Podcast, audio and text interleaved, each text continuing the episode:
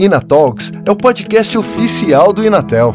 No programa Mundo Tech, você acompanha especialistas do mercado de tecnologia e inovação em uma série de 10 episódios. Inatel Caminhos que conectam com o futuro. E você, vem com a gente? Olha, conversar com um assistente virtual já não é mais tão estranho no mercado brasileiro, viu? A utilização de robôs na conversação por texto e por voz está cada vez mais natural por aqui. E a cada dia, mais empresas de todos os tamanhos e setores adotam a tecnologia dos chatbots ou voicebots para se comunicar. No Brasil, já foram criados mais de 101 mil deles até o ano passado. Em casa é aquilo, a gente tem companhia. Os assistentes de voz nos auxiliam desde em tarefas básicas, como acender a luz ou desligar a TV, até incluir compromissos em nossas agendas, programar uma ligação em grupo com amigos ou com a família, acionar o aspirador robô, olha só, fazer o pedido do lanche preferido ou solicitar um táxi por aplicativo. Quer ver só? Alexa, qual é o tema do nosso bate-papo hoje? O tema do segundo episódio da série Mundo Tech é Eu converso com um robô. E agora? Aos poucos, o brasileiro se dá conta que pode conseguir o que precisar com rapidez, comodidade e eficiência, interagindo com o sistema de inteligência artificial.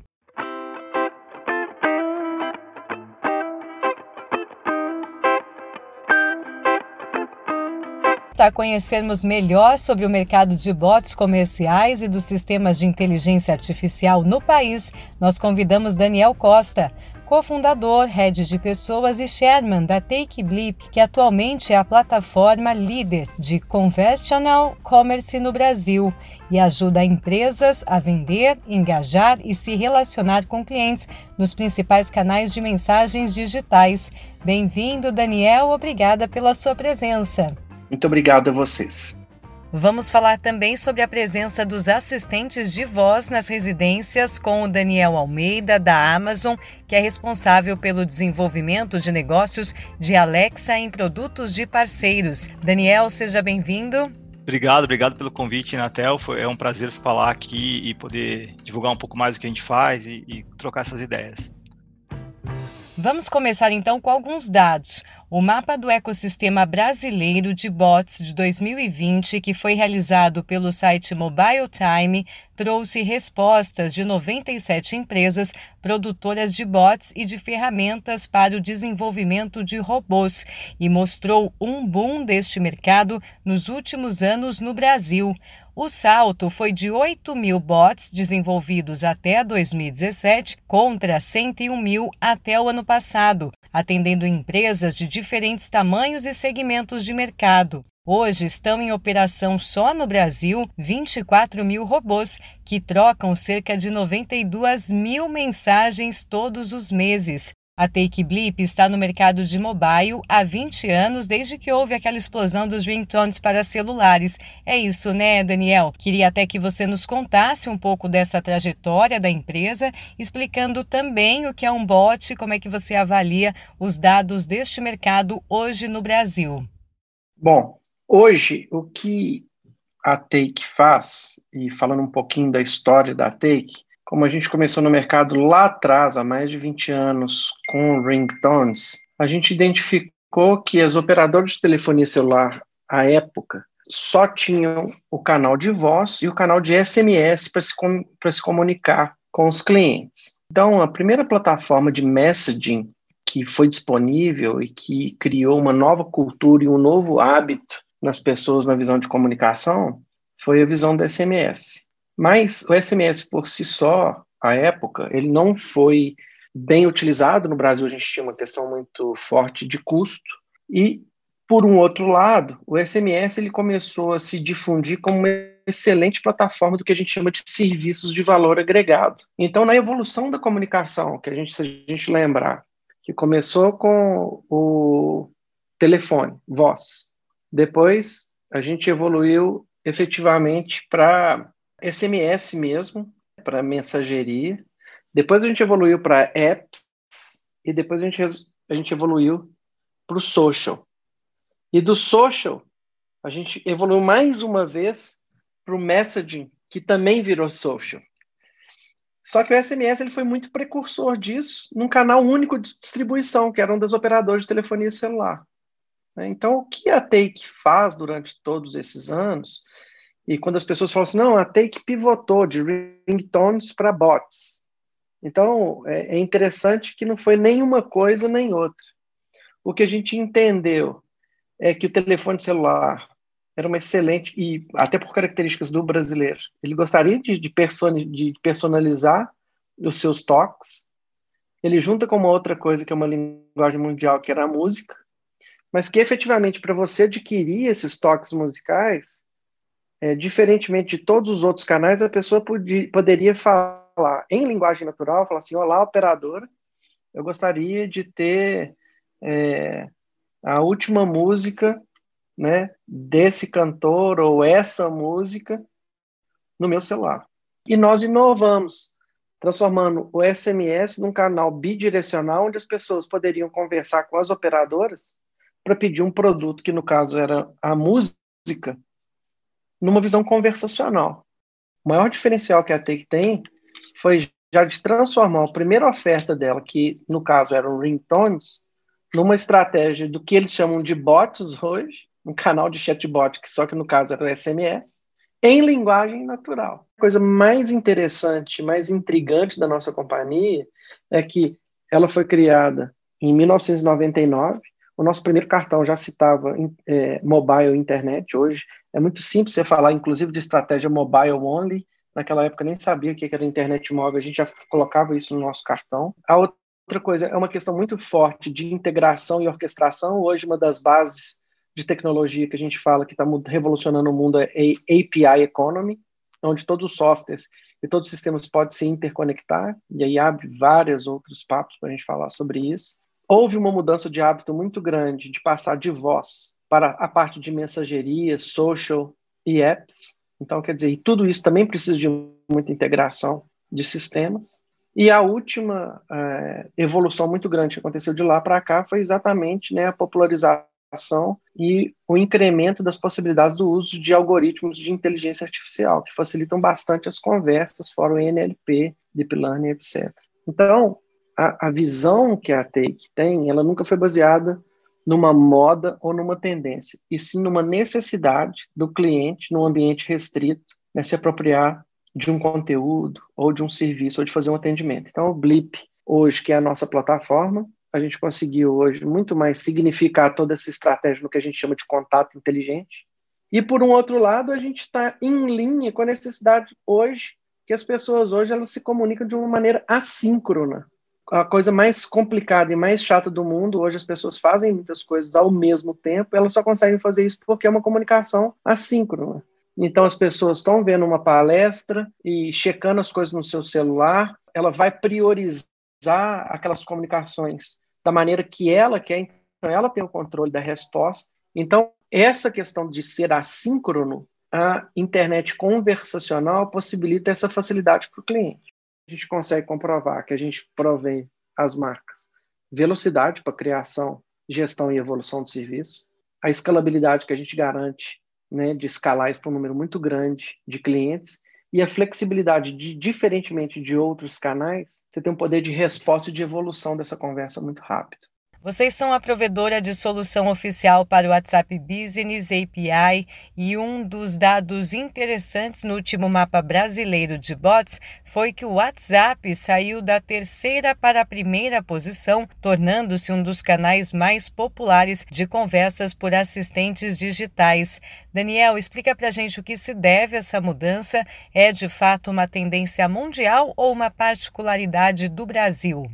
Cada país ou região já adotou, muitas das vezes, o seu canal conversacional predileto. Então, por exemplo, por incrível que pareça, nos Estados Unidos o SMS ainda é muito forte. Só que, como 100% dos telefones são da Apple ou do Google, essas mensagens, quando elas são enviadas para os operadores ou para outros números, eles entram numa camada IP. Então, hoje, por exemplo, um iPhone, quando você manda uma mensagem SMS de um iPhone para o outro, ele fica azul ou verde, a mensagenzinha, se distinguindo de uma mensagem de SMS tradicional. Então, também para o SMS, hoje lá nos Estados Unidos, a Apple lançou o que eles chamam de Apple Business Chat, que também você pode contactar este canal nas grandes marcas e já estão tendo várias evoluções de contatos inteligentes ou de chatbots lá também. Inclusive, também é um parceiro nosso, não é só o WhatsApp Business API. Nós somos parceiro do Google, que, por exemplo, vai ter um canal muito forte, que é a evolução do SMS, e hoje a base brasileira, ela é mais de 90% de Android. Então vem aí o Google RCS, que é exatamente uma mensagem rica, que também tem capacidades incríveis de integração com as operadoras. E Hoje, quando a gente fala de WhatsApp, principalmente a gente vê isso no Brasil, que virou cultural e uma plataforma única de comunicação que todo mundo tem. Então é fácil de usar. E essa mesma facilidade de uso de uma conversa de uma pessoa para uma pessoa, as marcas também desejariam que você conversaria com uma marca. Então, hoje, no Brasil, a principal marca utilizada é o WhatsApp. Se a gente vai para a China, a gente tem o WeChat. Se a gente vai para a Coreia, a gente tem um outro canal. Então a gente tem, pode ter, por exemplo, o Line. Então, a briga hoje dos canais conversacionais é muito grande. Você vê que hoje existe também uma oferta de outros canais por outras questões que estão aparecendo, que são o Telegram e o Signal.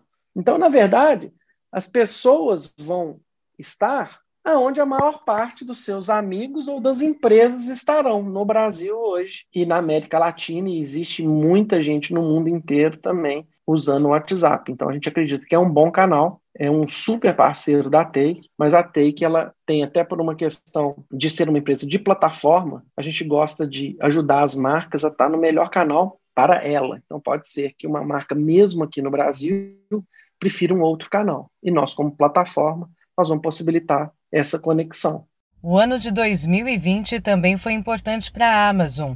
Em novembro, a empresa comemorou um ano de lançamento da Alexa no Brasil. Daniel, conta pra gente o que é, na verdade, quem é a Alexa, como é que a inteligência artificial funciona e aprende com os comandos que são recebidos diariamente pelos usuários.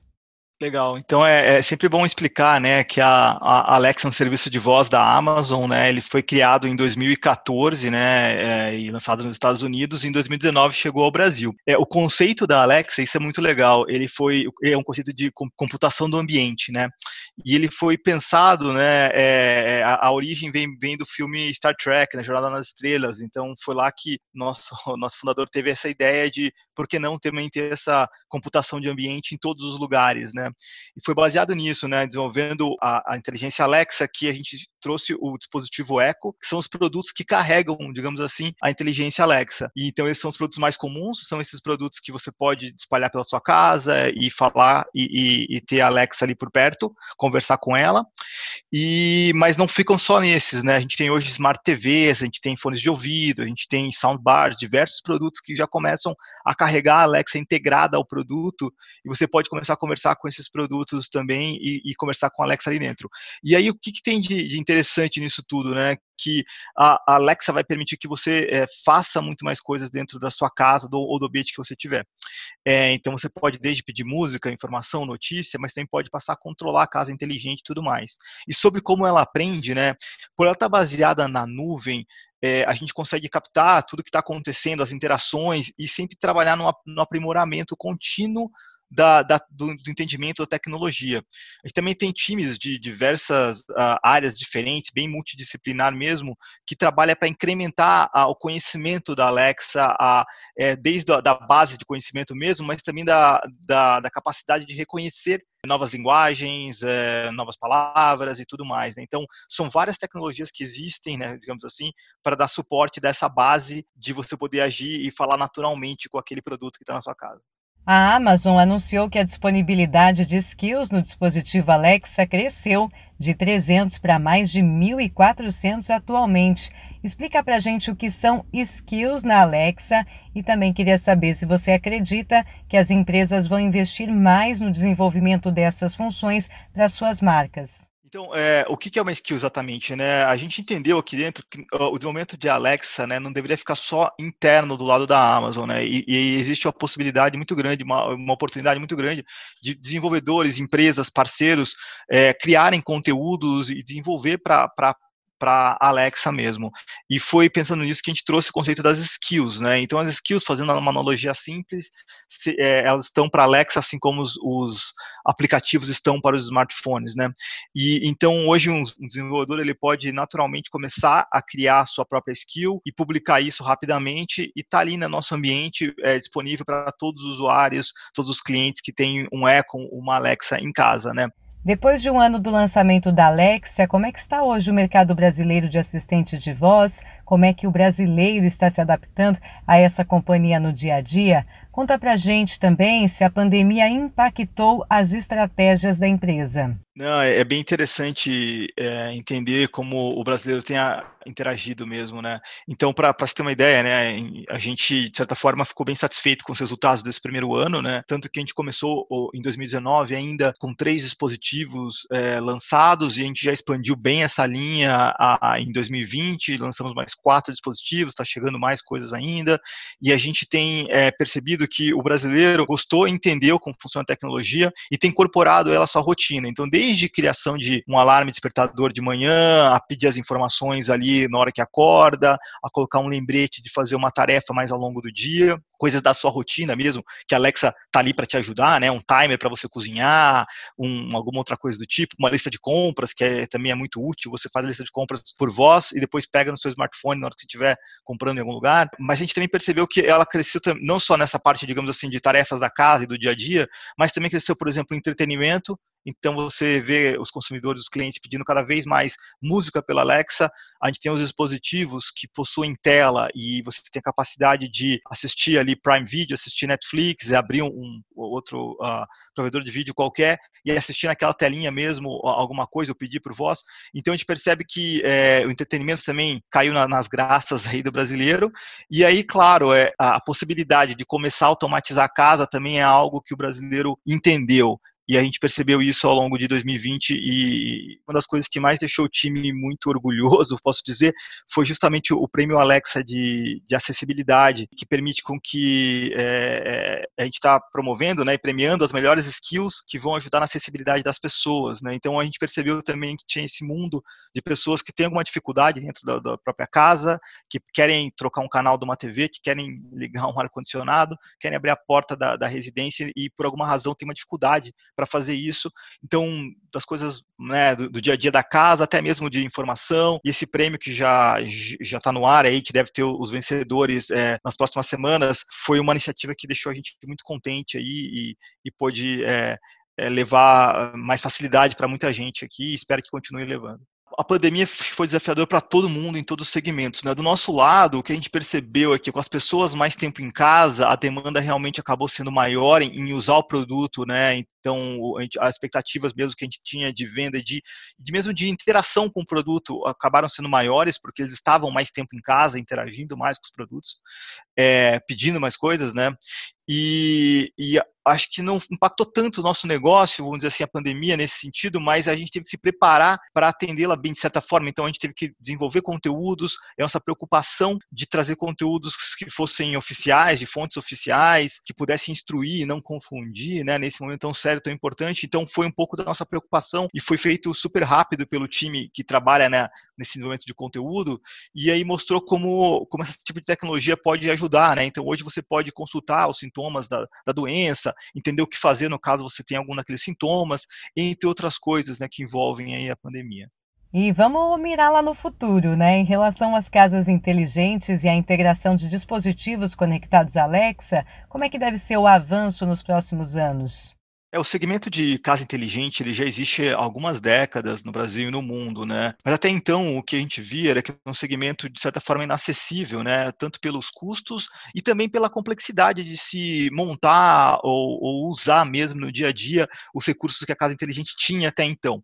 Quando a Alexa é lançada e começa essa integração direta com os parceiros, de, seja de lâmpadas, de plugs, de produtos de casa inteligente como um todo, a gente percebe que simplifica é, o uso uso do, do cliente né, final, porque ele pode por voz ativar as coisas de uma forma muito intuitiva, né, não precisa mais acionar um tablet complexo ou abrir alguma coisa para ter que programar. E também fica mais acessível da, parte financeira mesmo, porque a gente começa a ter uma escala maior, as tecnologias são, ficam sendo simplificadas e chegam no grande público, né?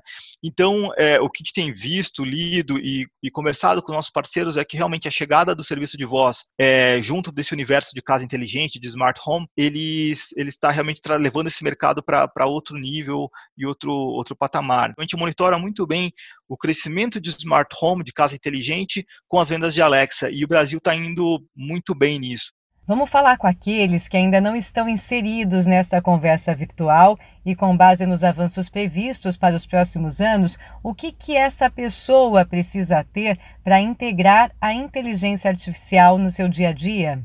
É, acho que a beleza de, do que está acontecendo é que ficou muito simples começar. Então a gente falou muito aqui do, dos nossos smart speakers, né, os nossos caixinhas uh, uh, de som inteligente, mas mesmo hoje com smartphone você já pode usar a Alexa ali dentro nos aplicativos, né, e, e começar a conhecer a tecnologia e, e a testar. É, eu acho que de fato fica muito mais simples quando você tem uma, um smart speaker no mesmo ambiente, porque você naturalmente começa a conversar com ele e pedir as coisas. Então acho que para a, a, grande barreira, vamos dizer assim, é, é ter esse primeiro produto para começar. E, e, depois você começa a entender a sua necessidade dentro da sua rotina, dentro do seu ambiente, da sua casa, né? Então, como eu expliquei um pouco, é, você pode usar ele para você acordar acordar, então simplesmente você regula o seu despertador toda manhã, escolhe qual música que você quer acordar, tudo por voz, tudo muito rápido. É, você pode criar suas listas de compra, você pode é, mandar mensagens para outras pessoas que têm o mesmo dispositivo. E daí, né, quando você fala do que o que mais precisa ter, como simplificou muito a questão da casa inteligente, se o consumidor tiver interesse em, em começar a ampliar a casa inteligente dele, ele pode fazer isso de forma modular. Então ele pode começar com a primeira lâmpada e, com, e, e automatizar o quarto onde ele está e simplesmente colocar a lâmpada ali e, e, dar os comandos. Ele pode de repente colocar uma câmera é, externa ou interna para controlar algum ambiente da casa. E com o nosso dispositivo EcoShow, que é aquele que tem uma tela integrada, ele pode pedir para visualizar a câmera né, rapidamente, então não precisa sacar um, de novo um smartphone ou, ou ficar entendendo o que, que tem, ele pode é, pedir tudo isso uh, ali por voz e ele pode continuamente ir equipando e montando e, e, automatizando uma casa mesmo sem precisar fazer um grande projeto de uma vez só, é, gastando de repente uma verba muito alta, né? Ele faz isso paulatinamente. E sobre tendências para o mercado de bots, Daniel Costa, quais são as novas tecnologias, novas facilidades que você acredita que vão ser integradas aos sistemas de chatbots, voice bots, para uma melhor experiência e relacionamento entre empresa, marcas e clientes? Que eu vejo como tendências hoje nesse mercado de chatbots que a gente chama de contato inteligente dentro da nossa visão expandida da nossa oferta.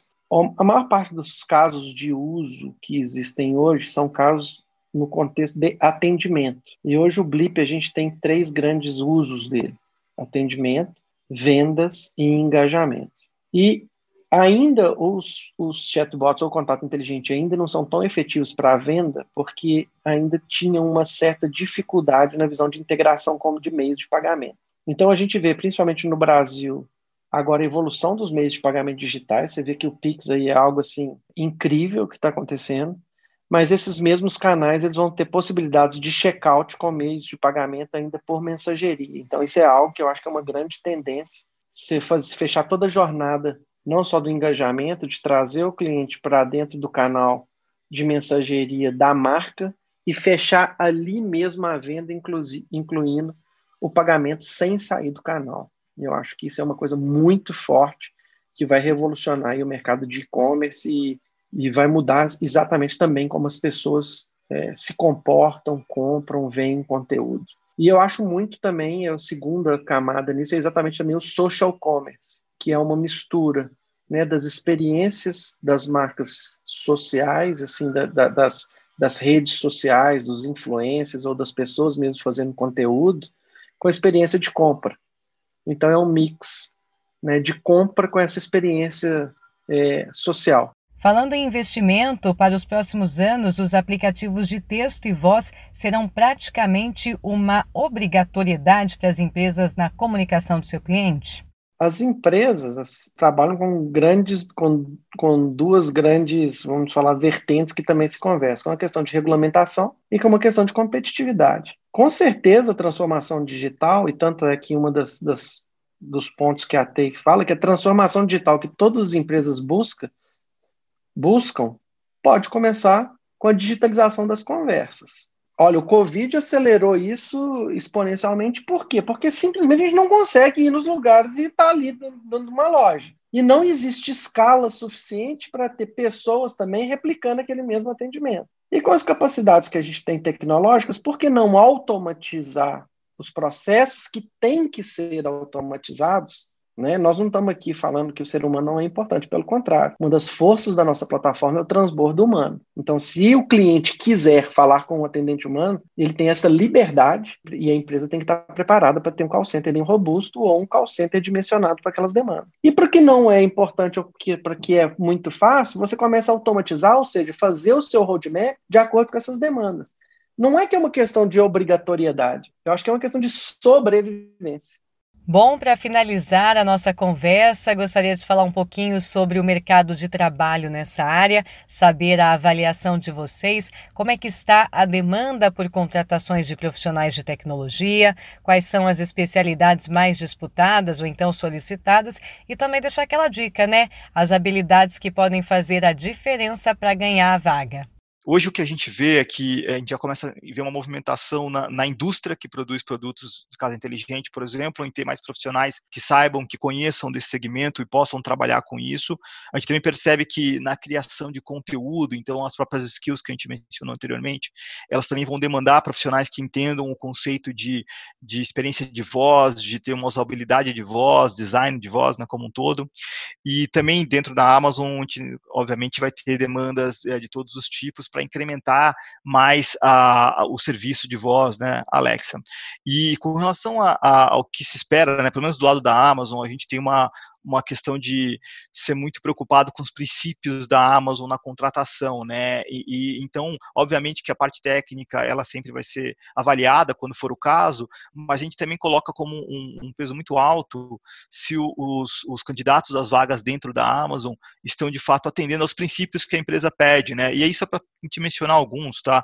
É, são princípios que, é, como obsessão pelo cliente, ter aquela mentalidade de, de dono, ter iniciativa, é, ser curioso e querer sempre aprender alguma coisa diferente, então é, é, é uma coisa que a gente coloca aí, é, entre outros. A gente é, não vê uma área necessariamente é, específica de conhecimento, né? Então, por ser até uma, uma um, um, mundo novo aqui, existem profissionais de diversas áreas que estão se integrando à inteligência artificial, artificial estão se integrando a, aos serviços de voz e estão aprendendo, né? Então a gente tem dentro do time profissionais dos mais diversos é, setores e, e, eles todos estão interagindo e eu acho que isso também é, é, uma das vantagens. E eu enxergo também que essa diversidade de ter é, é profissionais de áreas diferentes, de ter profissionais de lugares diferentes, de, de perfis diferentes, ajudam também a gente construir uma Alexa cada vez mais interessante para mais pessoas, né? A partir da Take, falando da gente mesmo, em janeiro de 2019 a gente tinha 145 pessoas. Em dezembro de 2020 a gente tinha 570 pessoas. E a projeção da Take ao final do ano é ter mais de mil pessoas. O óbvio é falar que a profissão do futuro é dev.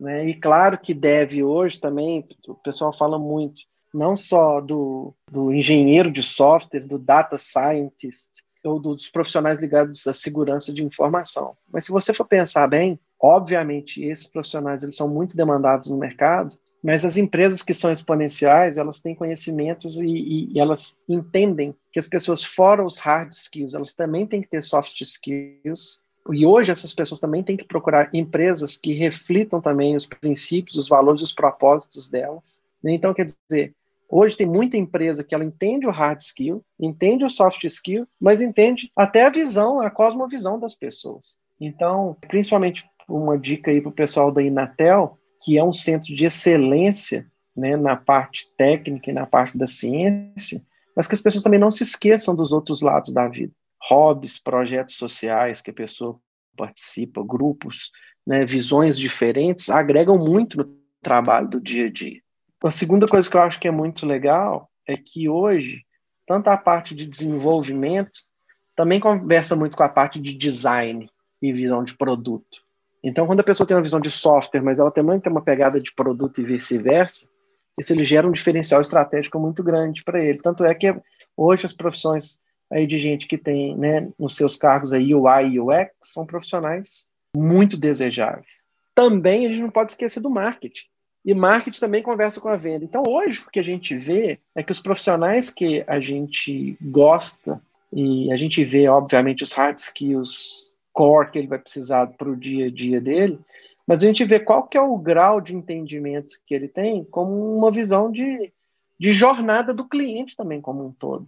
Né? Então, eu acho que é muito interessante e uma mensagem bacana, mesmo também para quem não é só de tecnologia, que também existe muito espaço, né? E as outras matérias que achavam que não tinha tanta ciência estão ficando cada vez com mais ciência, mais algoritmo e mais análise. Então, vendas e marketing hoje são viraram quase que ciências. Existem processos, metodologias, análises. É, não é aquela coisa mais de talento.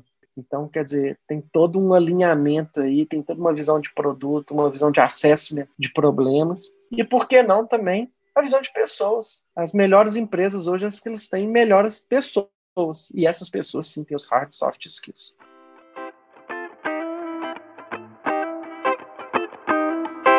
É, nós estamos chegando ao fim deste segundo episódio da temporada Mundo Tech. A certeza é de que sim, a gente conversa com os robôs e agora essa convivência vai ser cada vez mais comum nas nossas comunicações com empresa, mas também em casa, viu? Nos uso dos dispositivos domésticos em uma casa inteligente e automatizada.